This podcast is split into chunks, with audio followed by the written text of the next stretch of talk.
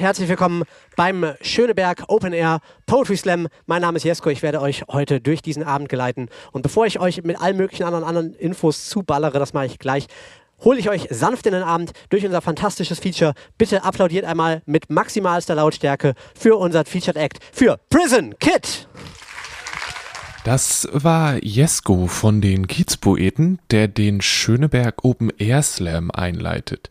Die Aufnahme ist von einem Poetry Slam im letzten Jahr. Es muss unglaublich heiß gewesen sein. Viele ZuschauerInnen haben Fächer dabei und die KünstlerInnen trinken ständig Wasser. Dann war Zusammenkunftspause und die Kiezpoeten haben sich Poetry Slams to go ausgedacht. Dabei laufen sie mit Kopfhörern und Mikrofon zum Beispiel durch die Gärten der Welt. Die Kiezpoeten machen eine Menge Slams in und um Berlin und außerdem Lesebühnen und was nicht sonst noch alles. Das Kollektiv kooperiert für eine Reihe von Veranstaltungen mit Dussmann das Kulturkaufhaus und das war Grund genug, Jesko und seinen Kollegen Samson zu interviewen.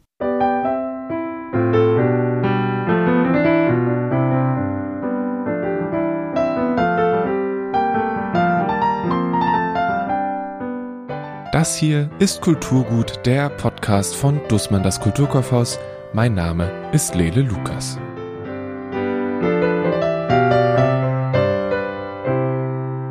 Ja, ich bin der Jesko, hallo von den Kiezpoeten und ähm, genau, ich bin Poetry Slammer, Veranstalter, Moderator und Autor. Genau, und bin äh, seit 2007 in der Slam-Szene aktiv, trete auch selbst immer noch auf als Poetry Slammer, aber bin inzwischen eben auch mit den Kiezpoeten sehr als Veranstalter aktiv. Also wir ähm, machen als Kollektiv ungefähr, ja, keine Ahnung, sehr viele Veranstaltungen. Ich habe äh, hab den Überblick verloren, wie viele Veranstaltungen wir im Monat machen. Diesen Monat sind es 17. Genau. Und habe äh, ein paar Bücher veröffentlicht. Ja, das war's. Das ist eigentlich so zu mir. Okay. Ähm, ich bin Samson von den Kiezpoeten. Ich bin alles, was Jesko auch ist, nur noch nicht ganz so lange also ich bin erst, erst seit 2015 als Poetry Slammer aktiv und auch schon immer noch sehr aktiv. Ähm, Genau, und würde mich auch als Veranstalter, Moderator, Slammer, ähm, nicht ganz so viel Autor wie Jesko. Ich habe noch keine eigenen Bücher veröffentlicht. Pfui. Leider. ähm, Jesko, möchtest du mich verlegen? Ja, voll gerne. Lass mal Kiezpoeten, lass mal Publishing machen. Ein paar kleine Scenes. Kiezpoeten Publishing featuring nur Samson. genau, das machen, das, das machen wir so. Ja, und wir haben gerade, wie Jesko sagte, sehr viel zu tun und hatten dafür aber auch relativ lange nicht so viel zu tun. Ja. Leider. Okay. Es sind ganz viele, also erst eine kleine Frage, ist dann dann innerhalb der Kiezpoeten, ähm, ist dann die Aufstiegsmöglichkeit an die Veröffentlichung von Büchern gebunden? Also ähm, muss man erst irgendwie oder muss Mensch erst zwei, drei Bücher haben, um irgendwie da die Treppe hoch oder also oder hat es damit nichts zu tun und ich äh Also ich, ich glaube, du hast ähm, Vielleicht sollten wir ganz kurz ähm, klarstellen, wie groß wir sind, die Kiezbrücken. Wir haben, wir haben ein Gebäude direkt neben dem Axel Springer Gebäude in Mitte. Das ist nur ein bisschen Zehn höher. Stockwerke. Genau. Nee, also wir sind, wir sind drei Personen und haben eine Angestellte. Ähm, extrem viele Aufstiegschancen gibt es da aktuell nicht bei uns. ja, nee, also es, ähm, ich meine, äh, wir sind ja an sich im Kernteam, sind wir, wie Samson sagt, ein relativ kleines Team, aber wir haben natürlich ähm, sehr viele Poeten, Poetinnen, mit denen wir zusammenarbeiten, die auf unseren Bühnen auch auftreten und so.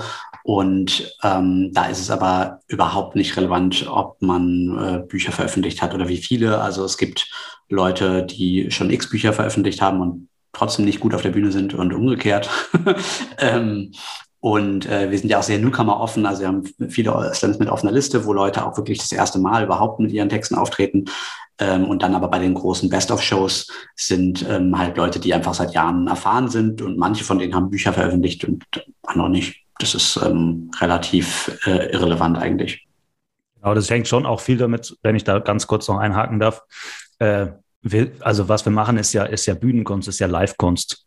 Und deswegen ist es tatsächlich äh, meistens völlig irrelevant, weil äh, gelesen jeder Text anders wirkt als vorgelesen natürlich und dann auch noch in das ähm, Poetry in diesen Wettbewerb ähm, gepresst, sage ich mal, ein bisschen hart, sind ja die einzelnen Beiträge noch viel mehr darauf zugeschnitten, innerhalb von wenigen Minuten ein Publikum zu begeistern, was ja in einem Buch logischerweise nicht ganz so sehr der Fall ist. Genau. Also es ist einfach ein anderes Genre letzten Endes.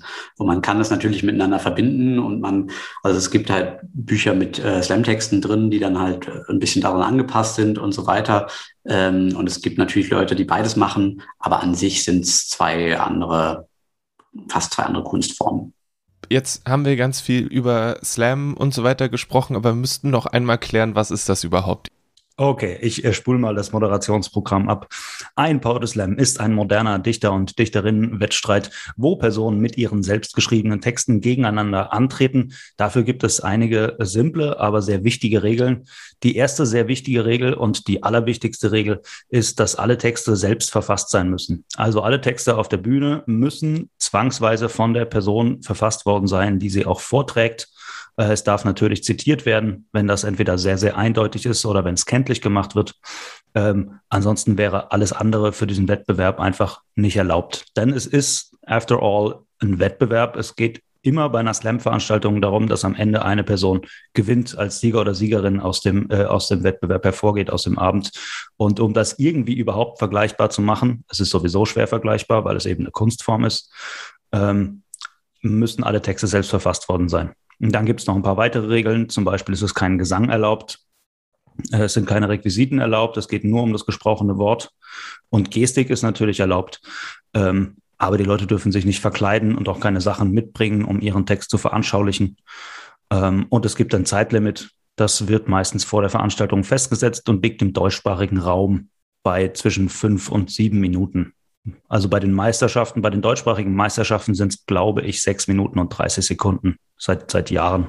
Ja, Genau. Im internationalen Raum ist es äh, ein bisschen anders. Äh, also gerade englischsprachig äh, ist das Limit eher bei drei Minuten. Das ist ähm, sehr tough.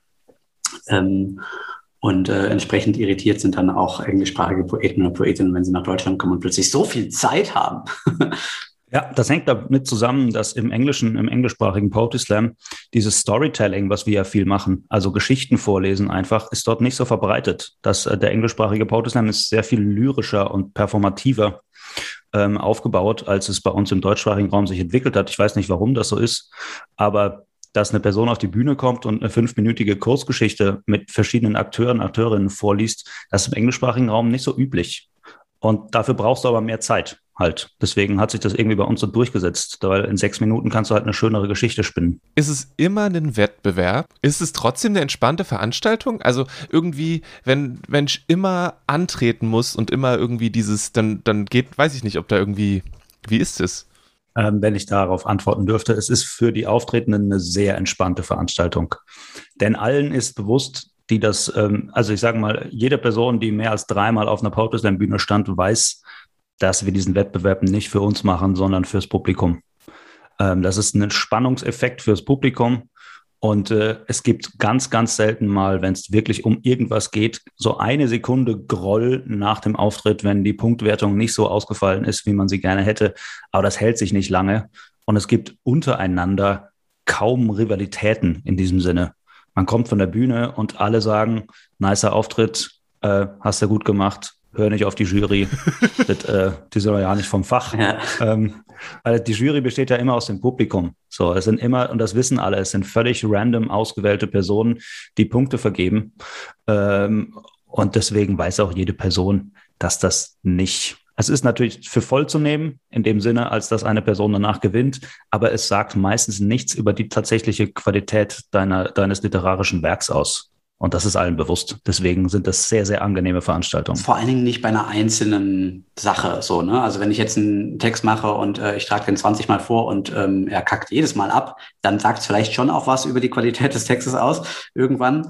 Ähm, aber ähm, gerade an jedem einzelnen Abend, das, da steckt, spielt so viel mit rein, das kann man überhaupt nicht vorhersehen, so wirklich. Also. also wir hatten beispielsweise am Sonntag zwei Veranstaltungen hintereinander in den Gärten der Welt, den Hörspiel Slam to Go und wir hatten beide Male das gleiche Line-up. Also wir haben einfach zwei Shows hintereinander gespielt, weil in den Gärten der Welt nicht so viele Leute auf einmal mitlaufen dürfen. Und in der ersten Show hat ähm, der eine gewonnen und in der zweiten Show, die eins zu eins gleich war, vom Ablauf die gleichen Texte gemacht. her, ja. die gleichen Texte, hat die andere Person gewonnen. Also genau. es ist nicht aussagekräftig. Genau. Ja. Ähm, Und das wissen irgendwann alle. Ja, aber zur, zur, ersten Frage, ist es immer mit Wettbewerb? Äh, ja, sonst wäre es kein Slam, sondern eine Lesebühne. So, ähm, also man kann das natürlich dann auch Slam Show nennen, äh, was wir manchmal machen, wenn wir so ein bisschen deutlich machen wollen, wo das herkommt und so. Aber an sich ein Poetry Slam ähm, ist eben anders als eine Lesebühne, dadurch, dass es einen Wettbewerb hat. So, wie der dann ausgestaltet ist, das ist jedes Mal ein bisschen unterschiedlich. Wie streng der genommen wird, ist jedes Mal unterschiedlich. Manche messen die Zeit sehr genau, manche überhaupt nicht. Ähm, all solche Sachen. Das, ist, das, äh, das ändert sich dann noch im Detail. Aber genau, wenn man es ohne macht, ist es eine Slam-Show oder eine Lesebühne. Und ihr als Kiezpoeten macht beides oder macht ihr nur Poetry Slams? Wir machen beides. Äh, wir machen allerdings deutlich mehr ähm, Shows mit Wettbewerb ähm, und also selbst wenn äh, das eben dann wirklich so ein bisschen Mock-Wettbewerb ist in manchen Fällen, äh, an sich ist der Großteil der Shows mit Wettbewerb, was schlicht und einfach daran liegt, dass ähm, mehr Publikum hinkommt. Das, ähm, äh, wir werden gerne angesprochen von Publikum, hey, ähm, muss das denn immer mit Wettbewerb sein? Kann man nicht mal eine Show ohne Wettbewerb machen? Dann sagen wir gerne, wenn du hinkommst. ähm, und ähm, offensichtlich äh, ist es, äh, mögen die Leute das einfach wirklich sehr. Ähm, weil es geht auch gar nicht darum, dass sie jetzt unbedingt Blut sehen wollen auf der Bühne, sondern dass sie das Gefühl haben, ähm, oder es ja auch tatsächlich haben, äh, Einfluss auf die Show nehmen zu können. Ähm, weil es geht, ist ja gar nicht so relevant, wer jetzt gewonnen hat, aber schon ein bisschen, wer ins Finale zum Beispiel kommt und nochmal lesen darf. Das heißt, äh, das Publikum entscheidet halt tatsächlich ja von den sechs Auftreten zum Beispiel, welche zwei oder drei oder vier höre ich halt nochmal. Und ähm, das ist ähm, halt so dieser, äh, dieser Effekt das, äh, oder das Gefühl von, ja cool, ich kann hier tatsächlich beeinflussen, was heute passiert. Und das ist natürlich auch irgendwie was Cooles. Ich muss an der Stelle zugeben, dass ich bisher nur sehr wenige Poetry Slams erlebt habe und zumindest in meiner Erinnerung, der ich dann natürlich nicht komplett glauben darf, die thematisch alle ziemlich ähnlich waren, indem das junge Menschen waren, die sich über die Welt beschwert haben in mehr oder weniger verständlicher äh, Manier wie sieht das aus mit der Themenvielfalt? Das ist jetzt halt auch wieder, weiß nicht, sechs, sieben Jahre her, dass ich das letzte Mal jemanden so gesehen habe. Hört sich so an. ja, dann war da auch noch eine Pandemie dazwischen. Das heißt, wahrscheinlich erzählen sie alle, wenn ich jetzt das mal so böse sagen darf, alle darüber, wie blöd es war, alleine zu Hause zu sein. Aber könnt ihr mir diese Vorurteile nehmen? Was, was erwartet mich, wenn ich jetzt demnächst in die Rehberge gehe zum Rehberge Slam? Was erwartet mich dann da eigentlich? Am 20.08. beim Rehberge Poetry Slam ähm, haben wir. Also ja, bei Veranstaltungen dieses Formats und dieser Größe geben wir uns natürlich auch Mühe, ähm, ein sowohl Menschen als auch Themen diverses Line-up zu buchen. Ey, wir geben uns immer Mühe, nicht nur da.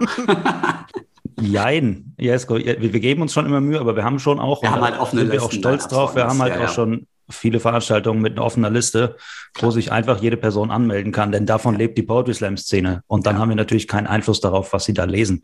Und gerade jüngere Menschen, das ist ein Vorurteil, das die leider nicht so komplett nehmen kann. Gerade jüngere Menschen, die noch nicht selbst, also die noch nicht angefragt werden, weil sie eben noch nicht so besonders bekannt sind, logischerweise sind sie dadurch etwas jünger, ähm, haben eher den Impuls, über die Probleme von sich und der Welt zu sprechen, während Personen, die schon seit fünf oder sieben oder 15 Jahren auf der Bühne stehen, die haben am Anfang ganz sicher auch über die Probleme von sich und der Welt gesprochen, aber irgendwann waren die auch abgearbeitet und dann ist es halt auch immer spannender, also es wird immer spannender, sich irgendein Thema vorzunehmen und darüber was Interessantes zu schreiben. Also auf jeden Fall die Erfahrung, die ich gemacht habe, also sowohl mit meinen Texten als auch die Erfahrung, die ich jetzt mittlerweile auf der Bühne so gemacht habe beim Zuhören. Ähm, je älter und erfahrener die Person auf der Bühne ist, desto größer ist die Chance, dass irgendein Thema, das jetzt nicht nur Klimaschutz, Rassismus und Sexismus ist, ähm, ebenso interessant behandelt wird wie diese drei Themen, die ja wichtig sind und behandelt werden sollten. Aber es soll immer noch eine Unterhaltungsveranstaltung sein, genau. aus meiner Sicht. Also es ist, so, äh, es ist ein bisschen wie bei einer Band, die so auf der ersten EP halt äh, jetzt alle äh, Herzschmerzthemen einmal abgearbeitet hat und dann kommt das erste richtige Album und dann wird spannend. und äh, gerade eben bei, wie, wie Samson sagt, gerade bei diesen, äh, diesen großen Shows achten wir dann natürlich auch so ein bisschen drauf, dass das äh, gut verteilt ist. Und das heißt jetzt nicht, dass wir, ähm, dass wir nur Leute äh, nehmen, die da irgendwie schon 15 Jahre auf der Bühne stehen. So, es gibt da durchaus auch Leute, die relativ schnell dann sich weiterentwickeln und zu Best of Lineups kommen und so. Aber genau, das, das gehört auf jeden Fall dazu, dass man das so ein bisschen durch, durchmischt. So. Und da haben wir jetzt gerade bei dem Reberge Slam haben wir ein sehr, sehr schönes Line-up aus Leuten von den verschiedensten Hintergründen. Wir haben einen, der sonst hauptberuflich Lehrer ist dabei. Wir haben eine, ähm, die äh, hauptberuflich Krankenschwester ist. Wir haben einen, der nur als Poet aktiv ist. Also allein dadurch entstehen ja schon sehr viele verschiedene äh, thematische Hintergründe. So. Ich möchte mich da eigentlich nicht so drauf, aber habt ihr so, so Pet Peeves? Also ich meine, ihr habt ja schon unendlich viele Sachen erlebt wahrscheinlich und gesehen. Aber habt ihr Sachen, wo ihr wisst, dass euch das immer anspricht oder wo ihr wisst, dass, dass es nichts mehr unbedingt für euch ist? Textlich oder was? Mhm. Hm. Also ich glaube eigentlich nicht tatsächlich. Ich habe viel mehr PoetInnen, wo ich weiß, egal was die oder der mir erzählt oder was jetzt ein Text geschrieben hat, es wird schon irgendwie geil sein. Und ähm, andersrum gibt es, es gibt eigentlich nicht Themen, wo ich sage, kann ich gar nicht mehr hören. Es gibt manchmal Texte, wo ich sage, kann ich gar nicht mehr hören, einfach mhm. weil ich sie schon 23 Mal gehört habe. Dann ja. denke ich mir beim 24. Mal, okay, ich gehe jetzt vielleicht mal eine rauchen, kurz, und komme dann danach wieder rein. Ähm, aber das hat dann meistens nichts mit dem Text oder der Poetin zu tun, sondern einfach, weil ich es halt schon zu oft gehört habe. Aber das ist sogar ein, über ein Thema will ich nicht mehr. Hm, kann ich so nicht von mir beobachten, jedenfalls. Bisschen, also ich persönlich habe es ein bisschen mit so, ähm, so Social Media Bashing. Uh, ja, das ist ein guter Punkt. Okay, ne? ich, ich, ich, revidiere das, was ich gesagt habe. Das ist ja. auch sowas, was gerne gerade auch, ähm, auch von, von Newcomern und Newcomerinnen äh, halt verwendet wird, die halt ja schon auch trotzdem aus einem bestimmten Mindset kommen, ähm, wenn man zu so einem Slam geht und dann halt äh, so gerne dieses ach, wir stumpfen ja alle ab, wir sehen uns ja alle gar nicht mehr so häufig und bla bla bla.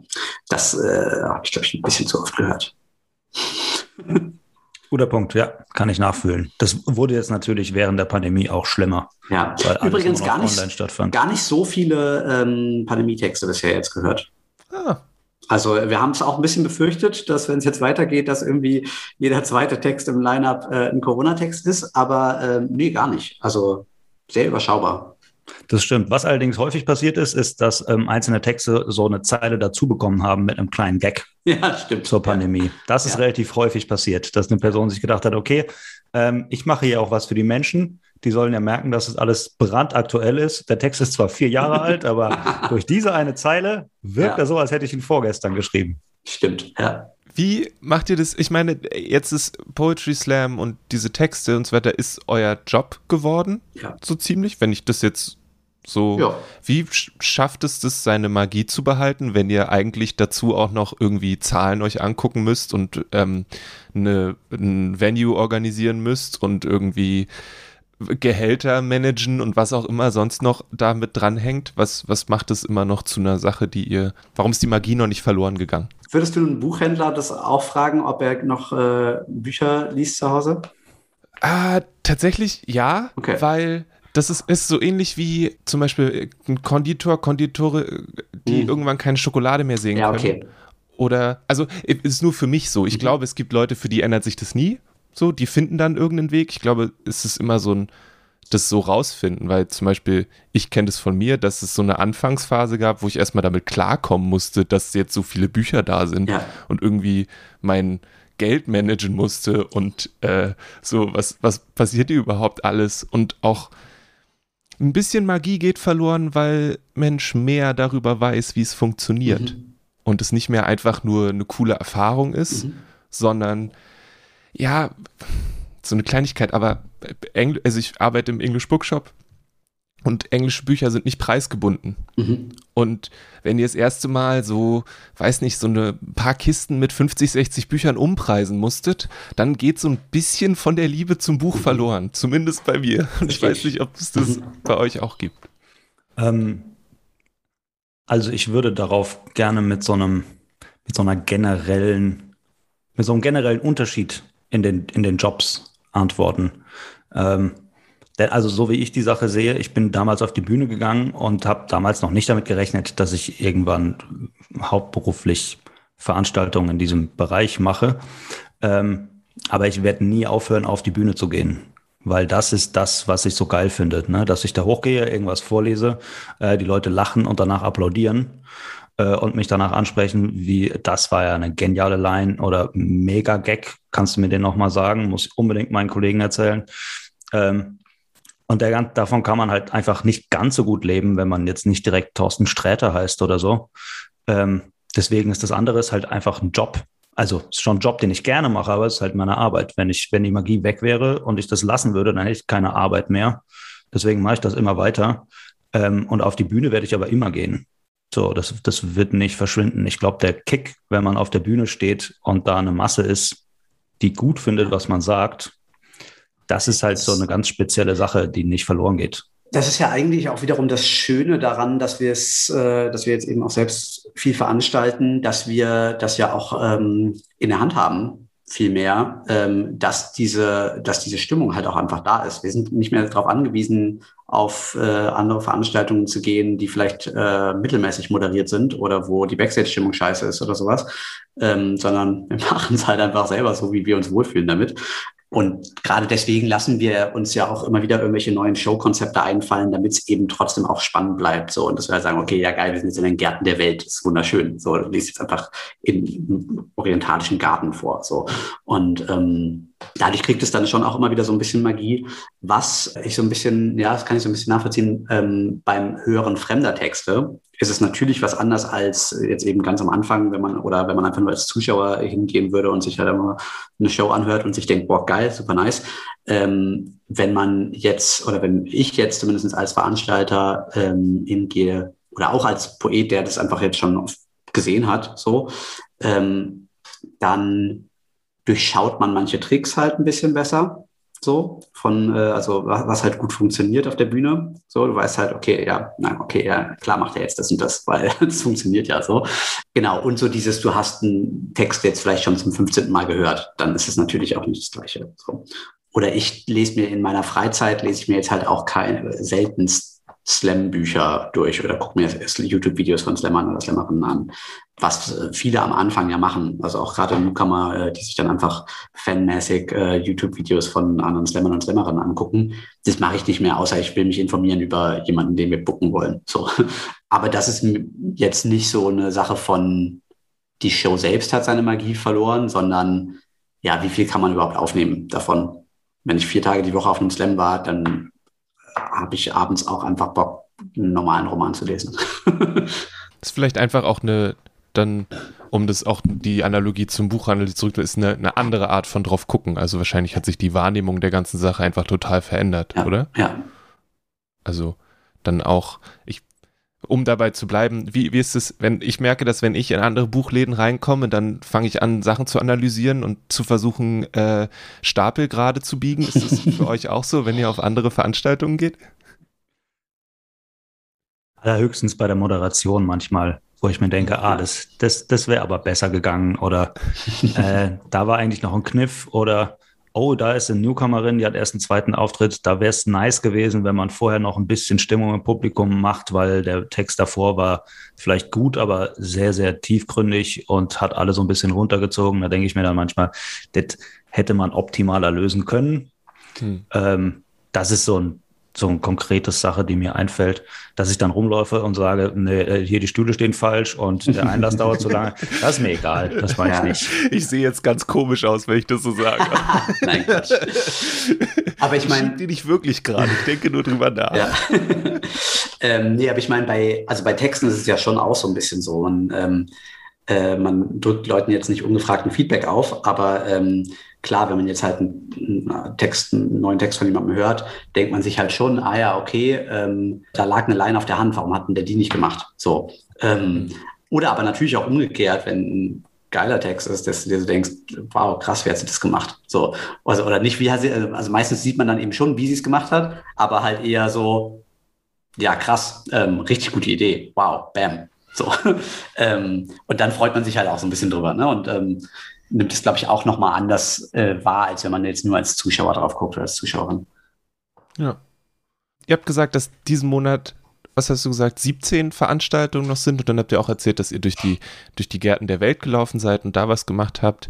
Was steht denn da so an? Ich habe auch Gemunkel gehört und da weiß ich noch nicht genau, wie fest es ist und das finde ich sehr spannend von sogenannten Story Slams und ich weiß mhm. nicht, was das ist und was sich dahinter verbirgt. Ähm, Was, ja, was, was erwartet Menschen noch so von euch demnächst? Jetzt, jetzt wo es gerade noch geht. Richtig viel. Ähm, wir haben ähm, am ähm, was ist das nächste? Also Reberge, also das nächste ist diese Woche, aber jetzt die, äh, wir haben drei Sachen, die wir mit Dussmann zusammen ähm, machen, äh, beziehungsweise wo Dussmann uns unterstützt mit. Ähm, da haben wir den Reberge Slam, den wir gerade schon erwähnt haben, und den äh, Spandau, Igel Slam Spandau. Da kannst du vielleicht was zu erzählen, Samson, gleich. Und äh, zum Ostberlin Slam äh, Open Air am 28.08. Das ist mit dem anderen dritten Kollegen von uns, Martin bei der Iskraut, in Friedrichshagen im Freiluftkino. Ähm, das ist unser ältestes äh, großes Open Air, was wir jetzt auch seit ein paar Jahren schon machen. Und genau, und ist einfach sehr, ähm, sehr ähm, schöne, heimelige Stimmung, wirklich. Also man hat, ähm, man hat da, sehr, obwohl es groß ist, sehr das Gefühl von, die Leute fühlen sich hier einfach wohl und zu Hause und es ist einfach, ja, und trotzdem einfach ein Best of Lineup. ja, so ist es.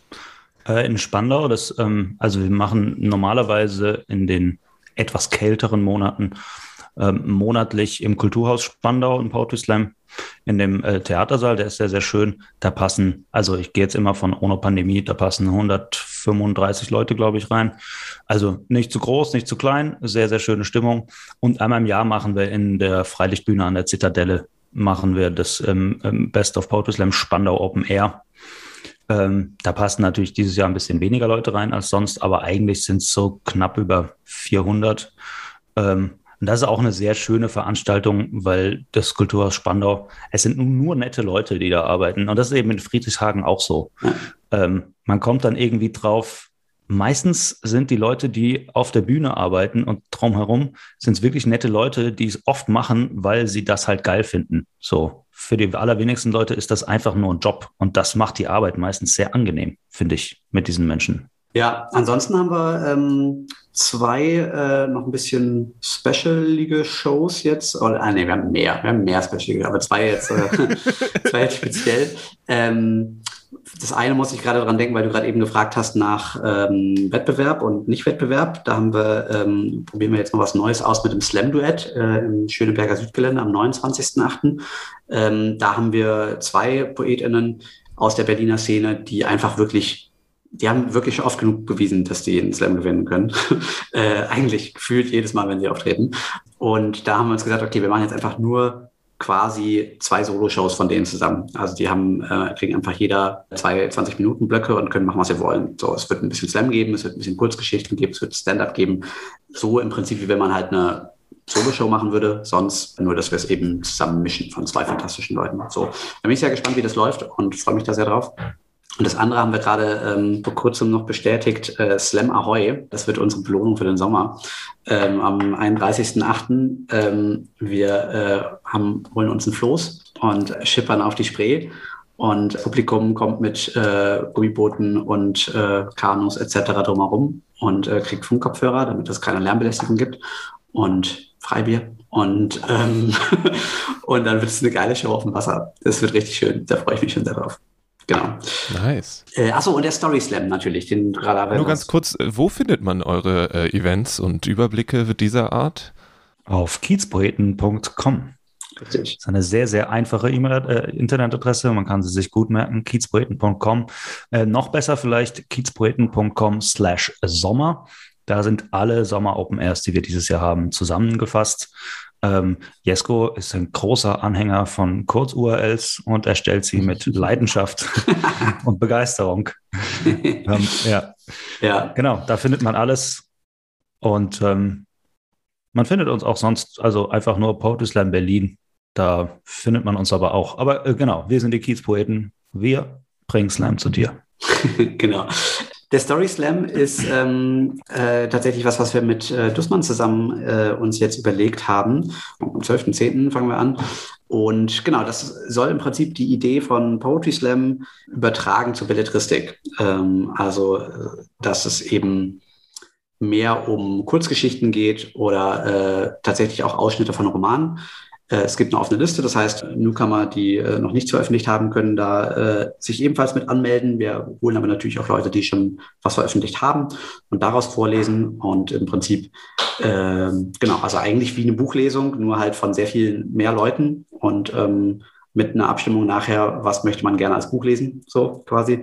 Und genau, das wird, glaube ich, sehr cool. Die ursprüngliche Idee dazu war, so eine Art Unfinished Novel Slam. Ähm, und äh, das äh, versuche ich auch so ein bisschen den Auftretenden nahezulegen, dass sie sehr gerne auch eben Ausschnitte von Sachen, die man halt mal angefangen hat und nicht über die zehnte Seite hinausgekommen ist, was wahrscheinlich jeder Autor und jede Autorin irgendwie kennt. Ähm, und dann liegt das da rum und eigentlich ist ein super Anfang und es ist nie mehr was weiter draus geworden und ähm, man macht nichts mehr draus und äh, genau, dann kann man das einfach mitnehmen und da vorlesen und vielleicht sagt das Publikum einem, ey, das ist so geil, mach da bitte unbedingt ein Buch draus. Kriegt ein Mensch vielleicht den notwendigen Tritt in den Hintern, Ja, um das endlich genau. zu Ende zu machen. Genau, ja, das war die Idee. Auch damit ich selber so einen Tritt kriege manchmal. Jetzt habe ich irgendwas vergessen. Ist noch irgendwas wichtig, wo wir nicht drüber geredet haben? Ähm, ich muss mir wahrscheinlich dann nächste Woche anhören, dass ich keine Bücher mehr mag und deswegen äh, nochmal über meinen Beruf nachdenken sollte. Aber Samson, wie heißt eigentlich der Mitbewohner? Mein Mitbewohner, das ist mein Mitbewohner, heißt Heiner. Okay, Ja. ja. Heißt der Also ich Heiner? schreibe, ich, ich heiße nicht Heiner. Nee, heißt der Heiner, ja. Der heißt, der, der heißt Heiner. Der heißt Heiner, Gott. gut. Ja. Ja, das war ein kleiner Inside-Joke von Jesko, weil ähm, meine Poetry Slam, äh, mein Poetry Slam Werk besteht ausschließlich aus Kurzgeschichten über meinen Mitbewohner Heiner. Das ist mein Mitbewohner und der heißt Heiner. Und da, um das jetzt vielleicht mal wieder kurz aufzugreifen, habe ich mir halt äh, was ausgesucht, worüber ich, äh, wodurch ich über alles schreiben kann. So, ich kann mit Heiner äh, sowohl über Klimaschutz und Rassismus sprechen, aber halt auch darüber, dass wir völlig verkatert ähm, auf dem Sofa liegen und nichts anderes tun, als nicht uns zu erinnern, wie man Brot schmiert. Und auch das kann über fünf Minuten sehr, sehr unterhaltsam sein. So, und das, ähm, das finde ich schön. Nach dem Interview habe ich die beiden natürlich um eine Empfehlung gebeten. Also das letzte Buch, was ich gelesen habe, das ähm, war auch wirklich sehr, ähm, sehr liebevoll, sehr schön geschrieben. Äh, die zehn Lieben des Nishino von Hiromi, Kawa Hiromi Kawakami. Ähm, das war äh, so ein Zufallsfund, einfach im Buchhandel, wo du denkst, ey, das Cover sieht nice aus, ich habe keine Ahnung, was es ist, ich nehme es mal mit. So sehr, sehr äh, schön geschrieben. Der Hauptcharakter selbst kommt eigentlich nie selber wirklich zur Sprache, sondern wird immer aus den Perspektiven seiner Lieben eben entsprechend ähm, beschrieben. Das war sehr, das war sehr schön. Ja. Sandra? Ähm, ich überlege gerade, das letzte Buch, das ich gelesen habe, war, glaube ich, zu Weihnachten. Das ist lange weil her. ich, ja, weil ich tatsächlich gar nicht so viel Zeit habe, sowas am Stück zu lesen. Ich glaube, da war es der neue Frank Schätzing. Den habe ich mir tatsächlich auf dem Weg zu meiner Familie am Bahnhof gekauft. Mhm. Einfach und dann im Zug angefangen zu lesen und wie es dann so ist, äh, wenn man mit der Familie rumhängt. Mhm. Arbeiten darf ich nicht, dann gucken mich alle böse an. ähm, also habe ich, hab ich dann halt dieses Buch da irgendwie weggelesen. Und jetzt gerade lese ich ähm, tatsächlich Kurzgeschichtensammlungen, die aber also keine Poetry Slam Anthologien, sondern Kurzgeschichtensammlungen von, von klassischen AutorInnen. Ähm, gerade eine englische Kurzgeschichtensammlung mit, mit Hemingway und Virginia Woolf drin und so weiter. Und das finde ich, das finde ich super, weil die ist nach drei Seiten wieder vorbei. Mhm. Das ist eine längere Zugfahrt. Ich muss mir nichts merken fürs nächste Mal. Ich mache mir einfach so ein, äh, so ein Eselsohr und wenn ich das nächste Mal wieder Zeit habe, fängt eine neue Kurzgeschichte an. Ja. Das finde ich gerade für den Sommer, den ich gerade habe, mit sehr viel zu tun, finde ich das eine optimale Lösung. Das stimmt. Ja. Ja. Ähm, ansonsten, äh, was ich auf jeden Fall noch empfehlen kann, gerade ähm, frisch als Serie verfilmt ähm, auf Disney Plus, ist äh, The Mysterious Benedict Society. Ähm, und das dazugehörige, äh, die dazugehörigen Bücher, Kinderbücher eigentlich, ähm, aber richtig unterhaltsam auch für Erwachsene. Ähm, vor allem, wenn man so ein bisschen auf Rätseln steht. Ähm, das ist voll davon. Und genau, also die Bücher sind fantastisch, unbedingt die Bücher lesen. Und die Serie steht dem in nichts nach bisher. Das ist auch sehr, sehr schön bildhaft gemacht. Kann ich sehr empfehlen.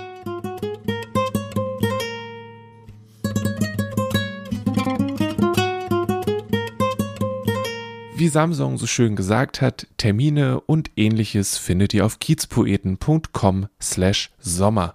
Und natürlich gibt es diesen Link in den Show Notes unter diesem Podcast.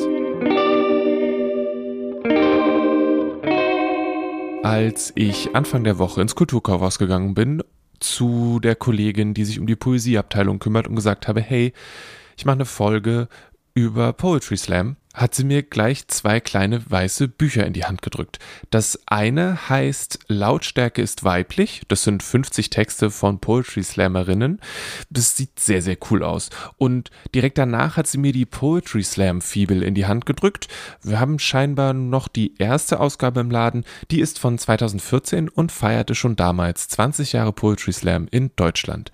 Inzwischen gibt es eine Poetry Slam Fibel 2.0. Danach hat sie mir einen neuen Band von Helmut Krauser gezeigt, der heißt Glutnester und sie hat auch auf eine neue Erscheinung aus Dänemark verwiesen. Das pinke Buch mit der gruseligen Schrift heißt Rose werden und ist von Olga Raven, übersetzt von Alexander Sitzmann. Schöne Sachen gibt's da in dieser kleinen Poesieecke im Erdgeschoss vom Kulturkaufhaus. Meine Kollegin Lotta entführt uns direkt wieder zurück zu dem Regal mit den Poesiebüchern und einem Unkraut, das ihr das Leben schwer macht. Ich habe ein Lieblingsgedicht und zwar ist das Giersch von Jan Wagner aus seinem Gedichtband Regentonnenvariationen. Das ist ein Gedichtband, den er 2014 veröffentlicht hat und dafür hat er dann 2015 sogar den Preis der Leipziger Buchmesse bekommen, was für ein Lyrikband ungewöhnlich ist, was aber zeigt, wie toll dieser Lyrikband ist. Und zwar ähm, sind in dieser Sammlung lauter Gedichte über Alltagsphänomene. Also der bedichtet wirklich wie man an dem Wort Regentonnenvariationen ja auch schon hören kann, der bedichtet wirklich Alltagsgegenstände, Alltagssituationen. Zum Beispiel bedichtet er die Laken, die auf der Wäscheleine hängen. Er bedichtet Mücken, also einen Mückenschwarm und ähm, bezeichnet die dann zum Schluss als ähm, Stein von Rosetta ohne Stein. So beschreibt er dieses Bild, wie die Mücken wie so kleine Schriftzeichen in der Luft hängen. Also der findet total lyrische und ungewöhnliche Bilder eben für ganz alltägliche Dinge und es macht unheimlich, also ist witzig und auch schön zu lesen. Auch ähm, für ein Gedichtband total also ich lese sonst nicht so viel Gedichte, aber diesen hier, den kann man echt so weglesen, weil das so, weil, weil das so schön und ähm, eingängig ist. Und ja, wie gesagt, mein ähm, liebstes Gedicht ist direkt das erste. Und zwar geht es da um Giersch falls Leute nicht wissen, was das ist, das ist ja ein bekanntes Unkraut, das sich sehr schnell über Wurzeln vermehrt. Und im letzten Jahr, Corona bedingt, habe ich unheimlich viel Zeit im Garten zugebracht und auch relativ viel Unkraut gejätet. Und äh, da ähm, muss ich sagen, dass ich jedes Mal, wenn ich im, im Garten sitze und Giersch aus der Erde ziehe, muss ich jedes Mal an dieses Gedicht denken, weil es unheimlich treffend beschreibt, wie Giersch den Garten erobert. Und wenn es okay ist, würde ich mal einen Satz aus dem Gedicht vorlesen. Es hat nämlich auch so ganz tolle ähm, lautmalerische Qualitäten. Also, die letzte Strophe. Moment. Giersch als Schäumen, als Gischt, der ohne ein Geräusch geschieht, bis hoch zum Giebel kriecht, bis Giersch schier überall sprießt, im ganzen Garten Giersch sich über Giersch schiebt, ihn verschlingt mit nichts als Giersch. Ja, da hört man schon so dieses Schäumen, das finde ich unheimlich toll, diese Schlaute und außerdem diese Übernahme des, des Gartens durch Giersch das ist etwas, was mir sehr aus dem Herzen spricht. Also ich muss sagen, ich bin großer, großer Fan von dem Titel. Regenton-Variation ist eine geniale Wortschöpfung. Nach Lotta habe ich noch mit Martin gesprochen. Er hat in der Vorbereitung auf das Gespräch mindestens fünf verschiedene Sachen in Betracht gezogen, ist dann wieder gewechselt und am Ende dann doch ganz woanders gelandet.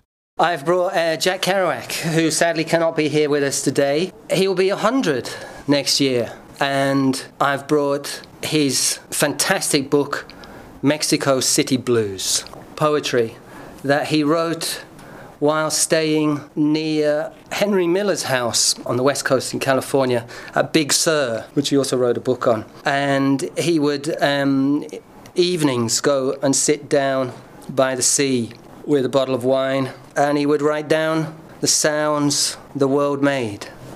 242 choruses of high poetic beauty that veer and swerve happily from one set of no nonsense to the next. Secure and sublime in their own knowledge that all that matters is the continual ebb and flow of the unbroken consciousness lifting these softly, softly, gently going words into the orbit of a dream. It is just wonderful. I got uh, on the road once for Christmas ages ago because my mother decided I was at that age to get that book. Good mother, good mother. well done, mother. Very much so. I think I need to try again because it didn't work back then. How did you get to Kerouac? Uh, how did I get to Kerouac? Um, whew, that's a good question, which I'm not sure if I'm able to answer. Um, how did I get to Kerouac? I was young. Um, I had. Um, gosh, I don't remember. Then maybe what made you stick with him? Why why do you p- still pull him out in this That's situation? that's a good question, which I'm better able to answer perhaps. Uh, I stick with him, and I stuck with him because he's, as he says about himself, he wanted to be considered a jazz poet blowing a long blues in an afternoon jam session on Sunday. And um, when I first read him as a late teen, it, wa- it wasn't that easy to get hold of him. He wasn't considered even then. I'm not that old. Um, so late 80s, late 1980s. Um, he was nowhere near reaching that classic status then. He'd only been dead 20 years. But his flights of fancy, his voice, one of the few writers who, reading his own work, seems to bring the pieces even more into place. He has this beautiful jazz attitude of what comes from the pen is holy. And I would say he introduced the mystic into my life. what do you mean by that? To be able to see the world with fresh eyes and see the humor and silliness and joy in the world. He was a great um, lazy Buddhist. Did he make you get into all the other? It was Beat Generation, right? Yeah, yeah. All the other guys, or he, did you stay- He coined this, uh, or it was foisted on him. This idea that, that he was part of the Beat generation. His his idea of Beat was more to do with the word beatific, and again this um, this sense of holiness in the concrete world. He also um, allowed me to discover America uh, without actually having to go there. Have you been to Big Sur since? I've, n- I've never been to America. It's nice. Yes. Okay. but I've been there often. Yes. um, yeah, I love him. He's great fun. He's um, he's loose. He's a he's a loose moose about the hoose, and full of juice. And I'm just mad about the boy. Martin meint, Mensch muss Kerouac lesen hören, um zu verstehen, was ihn besonders macht. The Mill Valley trees, the pines with green mint look, and there's a tangled eucalyptus hulk stick fallen through the late sunlight tangle of those needles, hanging from it like a live wire connecting it to the ground. Just below, the notches where little Fred sought to fell the sad pine, not bleeding much, just a lot of crystal sap the ants are mining in, motionless like cows on the grass. So they must be aphids, percolating up the steam to store provender in their bottomless bellies that, for all I know, are bigger than the bellies of the Das universe waren Jack. Kerouac, der gelesen hat, und Steve Allen, der Klavier gespielt hat. Das Stück heißt The Sounds of the Universe Coming in My Window. Es hat was. Ich sollte mich noch einmal an On the Road probieren. Alle Infos zu diversen Poetry Slams findet ihr auf kiezpoeten.com slash Sommer. Ein paar davon werden von Dussmann präsentiert, zum Beispiel der Rehberge Freiluftslam am 20.08. im Freiluftkino Rehberge. Selbstverständlich wird bei den Veranstaltungen auf Abstand und Hygiene geachtet. Links gibt es wie üblich in den Shownotes und unter kulturgut.podigy.io. Großen, großen Dank an Jesko und Samson für das Gespräch. Außerdem danke ich Alexia, Martin und Lotta für die Empfehlung. Wenn euch der Podcast gefallen hat, dann empfehlt ihn gerne weiter und geht zu Poetry Slams. Oder in die Villa Heike zur Bone Music Ausstellung. Oder ihr kommt ins Kulturkaufhaus, lasst euch beraten und beschenkt euch selbst. Mein Name ist Lele Lukas. Ihr könnt mir E-Mails an kulturgut.dussmann.de schreiben und mir sagen, wie ihr den Podcast so findet. Das Cover für Kulturgut hat Rahel Süßkind illustriert und das Kulturgut-Thema ist von Paul Hankinson. Bis zum nächsten Mal.